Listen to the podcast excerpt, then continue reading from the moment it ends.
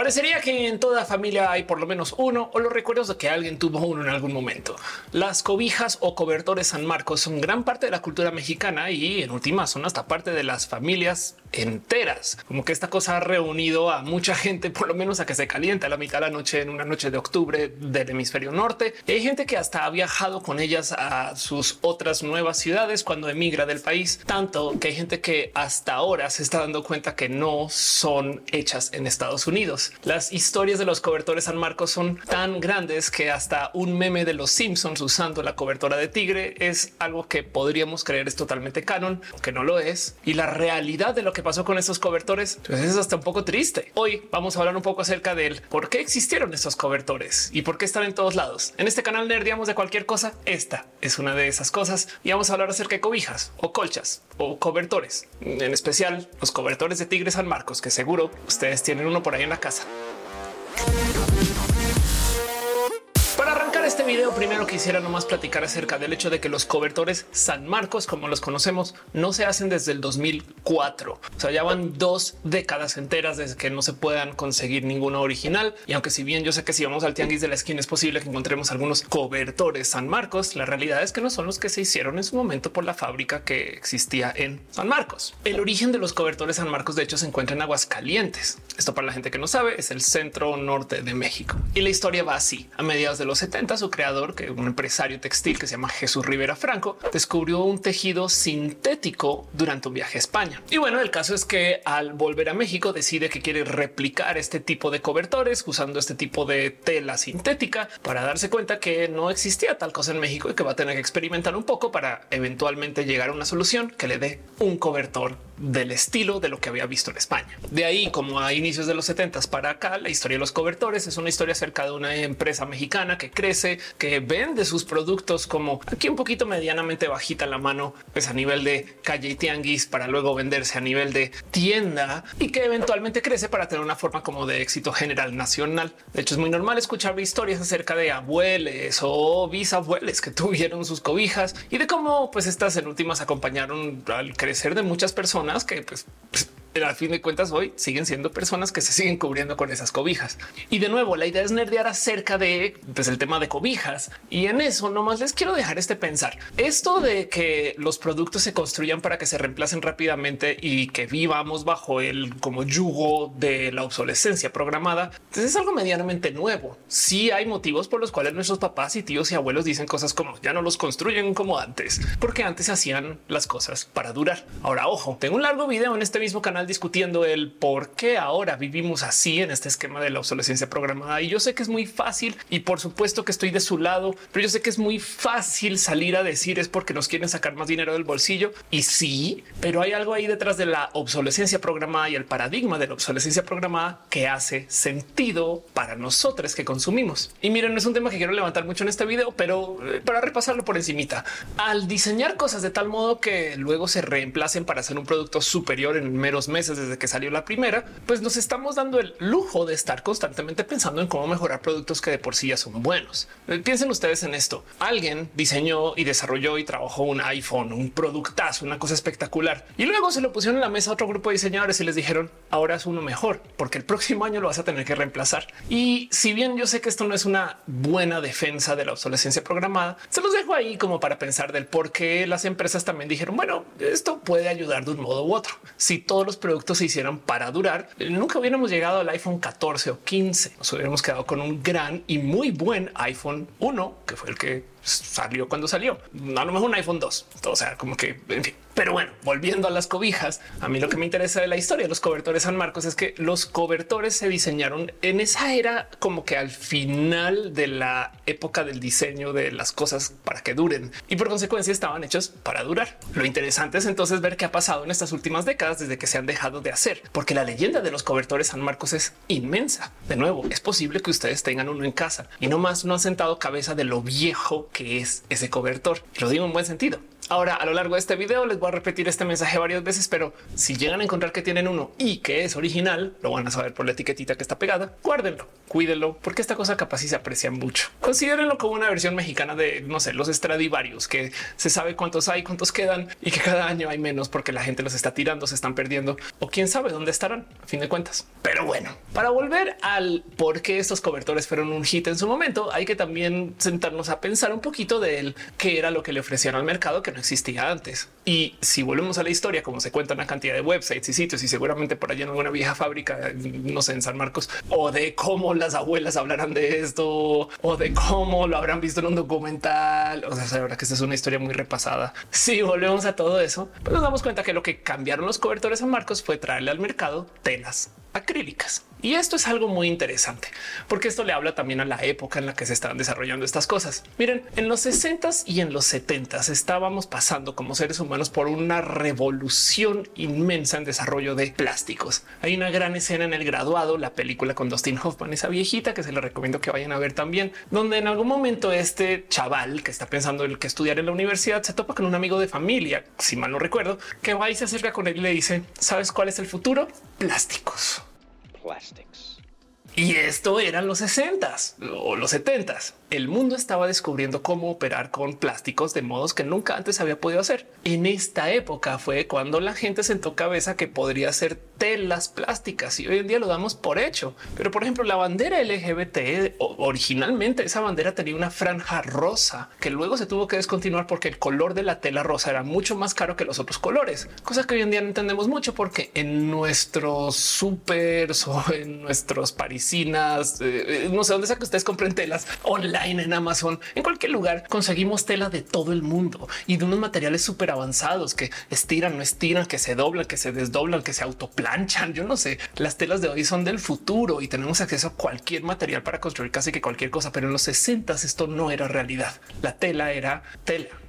Entonces que de repente este chaval mexicano vaya a España y le digan, hey, ¿sabías que acá hay una tela acrílica que viene de un proceso industrial y que tiene este tipo como de funcionalidades que son diferentes a la tela que ya conocías, como por ejemplo poder sido hacer cosas con lana? Es claro que le voló los sesos. Y lo interesante es ver cómo esto también cambió muchas cosas en otros lugares del mundo, porque mientras acá se estaba inventando este formato de tela acrílica para hacer las cobertores San Marcos, en otros lugares del mundo se estaban inventando tecnologías como el fleece, que por si no conocen, el fleece es un reemplazo de lana que se ocupa también para calentarse porque retiene, pues, retiene aire de suficiente modo que te mantiene muy caliente también. Es muy bonito el fleece. Digo, no para hacer de menos lo que teníamos antes, porque pues a fin de cuentas también como seres humanos habíamos desarrollado una cantidad del proceso industrial para tener, por ejemplo, lana. De hecho, no sé si ustedes saben, pero las ovejas crecen lana de un modo tan modificado por los seres humanos que necesitan que se corte la lana por lo menos con una recurrencia mensual o cada tanto, porque si no los animales en sí se sobrecargan de lana. Hay ovejas que han sido tan domesticadas que ahora necesitan de seres humanos porque si no la misma lana les va a pesar mucho.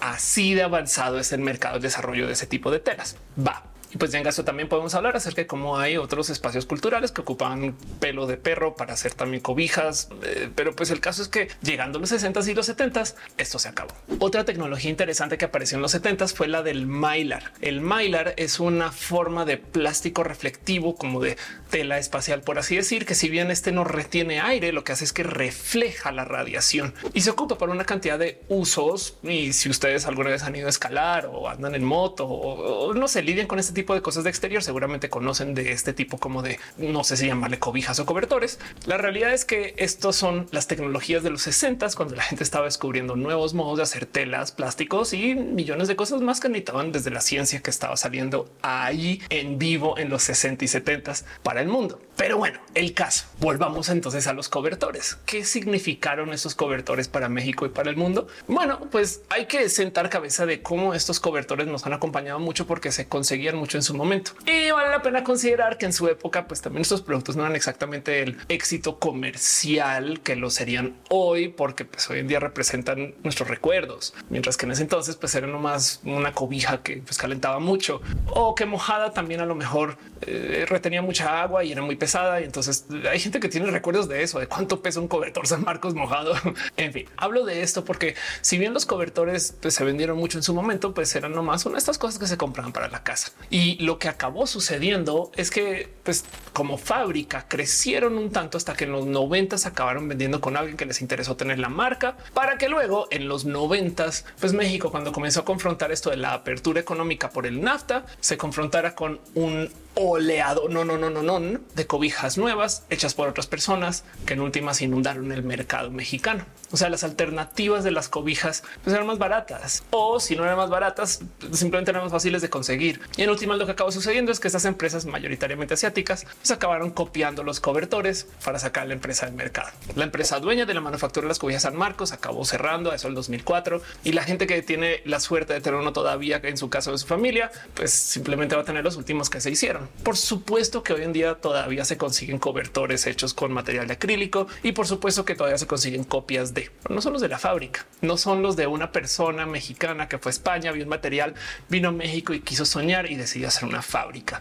Y sobre eso comenzó a vender un producto espectacularmente bien hecho que le trajo una nueva propuesta a la realidad de las ofertas mexicanas y quien no más no sobrevivió una inundación de copias asiáticas y pues tuvo que cerrar su operación. Y de aquí viene el cuento de que los cobertores San Marcos habían tenido un muy, muy triste final. Afortunadamente para la historia de San Marcos, los cobertores llegaron a representar muchas cosas. De nuevo, es totalmente real que hay discusión en Estados Unidos de que si esos cobertores son mexicanos o no, sobre todo porque son muy grandes y existe una medida de tamaños de cama que se le llama tamaño Texas King y resulta que los cobertores cubren camas tamaño Texas King y por ese motivo hay gente que dice que los cobertores son cobertores de Texas, que no lo son, son mexicanos. Pero piensen ustedes en esto tan interesante. Parte del motivo por el cual la gente en Estados Unidos sabe estos cobertores es porque la gente emigrante de México, si bien no se puede llevar muchas cosas, es posible que su cobertor sí. Entonces para algunas personas esta es la cobijita que les acompañó durante su viaje y el recuerdo que tienen de casa aún viviendo en Estados Unidos. No para nada diferente de la capa de Superman versión México. Y por ese motivo es que son tan icónicos, aún para la gente estadounidense o más aún para la gente chicana que está viviendo en Estados Unidos. Consideren ustedes la historia de Ekiwa, que es una diseñadora que está en Los Ángeles que decidió rehacer chamarras San Marcos con cobertores originales. O sea, piensen ustedes que para hacer una de estas tiene que sacrificar un cobertor de los pocos que hay que cada vez se acaban, pero aún así tiene un producto que no solo llamó la atención de Vogue, sino que fue viral hace muy pocos años y que se venden por más o menos unos 600 a 700 dólares cada chamarra, porque cada chamarra representa un recuerdo, una historia, una vida que ya no existe y una fábrica que no se va a volver a dar. Y sobre todo un México pre nafta. Es muy importante. Y yo sé que para esta altura seguramente ustedes estarán diciendo, Ofelia, no eran tan importantes, no te hagas. Nada más quiero decirles que uno, yo no nací en México, yo me hice una persona mexicana después. De hecho, yo nací en Colombia y nunca he visto un cobertor San Marcos, pero vaya que he visto los memes, historias, cuentos y sobre todo las imágenes de estas cosas tan hermosas. Nunca he tenido en mis manos un cobertor original y me despierta mucha curiosidad, tanto que quiero hacer este video. Y también hay algo que decir acerca de cómo yo creo que este chaval que hizo los cobertores en los 70 le atinó a algo muy interesante acerca de cómo nos vamos a calentar, porque no más por repasar. Miren, estoy física entonces ese tipo de cosas me lo hablaban a calidad de broma cuando yo estaba estudiando. Pero no sé si ustedes han sentado cabeza que no son las cobijas las que están calientes cuando nos vamos a dormir. Las cobijas retienen aire, hacen una capa de insulación y permiten que nuestro propio calor que llevamos a la cama sea lo que nos caliente. Porque si no se pierde al medio ambiente, sino que se queda ahí medianamente atrapado, entonces es pues, en esencia ese calorcito que emanamos de nuestro cuerpo es lo que nos calienta después. Para repetir, las cobijas no son lo que se pone caliente. Es más, toquen una cobija antes de que ustedes entren a la cama. Está fría hasta que ustedes la calientan. Pero bueno, el caso hay algo que decir ahí acerca de por qué nuestros cuerpos necesitan tener un diferencial de temperatura para dormir. Es una muy larga y hermosa historia que admito también me despierta mucho interés. Hay aquí en este canal también un episodio entero dedicado al por qué necesitamos almohadas para dormir. Y es todo un cuento, pero el tema de por qué ocupamos cobijas responde al que necesitamos cobijas que sean muy buenas para retener aire y una tela como la tela acrílica que se usa en los cobertores San Marcos, por supuesto que lo hace muy bien. Entonces, no solo fue un producto con un gran diseño, por lo menos para los estándares de hoy, sino que también era un producto con mucha ciencia. Y eso es algo muy interesante que normalmente no pensamos de los cobertores San Marcos. Miren, para que entiendan el golazo del diseño de los cobertores, hasta el peso de la cobija importa. No sé si sabían que para fines de temas de TDAH o de neurodivergencias es súper importante que tu cobija sea pesada, tanto que se consiguen cobijas con extra peso. Y en eso los cobertores San Marcos también cumplen, porque así son pesaditos. Entonces hay algo interesante de cómo este producto realmente llegó aquí a pues ponerse en el mercado como una cosa muy normal, es una cobija, pero que realmente representaba mucho desarrollo accidental o a propósito acerca de cómo se debería hacer una gran cobija. Y seguramente por eso es que todavía se siguen pasando de familia a familia o por lo menos de casa a casa. El que duren tanto también le habla que fueron bien diseñados en su momento. Ahora, yo hablando un rato acerca de las cosas hermosas que hacen estas cobijas y del cómo no hay más y el cómo hay que cuidar los que tengan por lo menos ahí cerca ustedes. Pero la verdad es que el final triste de los cobertores San Marcos ni siquiera es el hecho de que la empresa haya quebrado en su momento, que eso por sí es bien triste. El verdadero final triste viene de que la tela que se ocupó para hacer estos colchas o cobertores, o sea, esa tela acrílica, quizás es una de las fuentes más grandes que tenemos de microplásticos en la casa. Entonces es posible que en el futuro exista alguna forma de esfuerzo para eliminar el tener este tipo de cosas en casa. Y es posible que en ese entonces, si de por sí ya tenemos muy pocos cobertores, tengamos aún menos. Y sobre todo, es posible que en el futuro menos se vendan, así sean las copias. Así que es posible que en el futuro más sea un recuerdo los cobertores que hoy y les dejo ese pensar acerca del tener uno en casa. Para mí esto es como una versión súper moderna del cómo antes la gente tenía pieles. Yo no apoyo ni la compra ni la manufactura de pieles para usar como ropa, pero sí recuerdo que en familia a veces había unos que ya se habían hecho y que la gente pues se las pasaba o los guardaba o simplemente que no sabía exactamente bien qué hacer con ellos porque sabía que representaban un daño, pero pues ya está hecho y ahí está en el closet de la abuela. Entonces, ¿qué vas a hacer? Pero del otro lado, me parece súper interesante pensar que una situación similar se esté dando con el tema de microplásticos y los cobertores y quién sabe qué otras telas en casa de paso. Y hey, ¿qué les digo? Eso no más va a hacer que los pocos que queden sean aún más valiosos. Así que en potencia, este puede ser el modo en el cual guardamos el valor de algunas de las cosas que son nuestros recuerdos o no. Pero qué les digo? Yo solo quería nerdear acerca del tema de cobijas. Espero que les haya sido interesante. ¿Tienen un cobertor en casa? Déjenme saber de cuál es el diseño, de qué año. Y recuerden que para checar que si su cobertor es real, entre comillas, porque esto también es por supuesto que se puede falsificar, busquen la etiqueta y a lo mejor consiguen información de en qué año y en dónde y hasta quizás de dónde se vendió o no. Déjenmelo saber aquí en los comentarios. Me interesa mucho. Me despierta mucha curiosidad saber que este tipo de productos exista, porque seguramente existen otros cobertores San Marcos en otros países. Es más, como se llaman en su ciudad. También déjenmelo saber en los comentarios. Les quiero un chingo. Y si ustedes están viendo esto ahorita con una cobre, colcha, cobertor o cobija de tigre encima, qué envidia.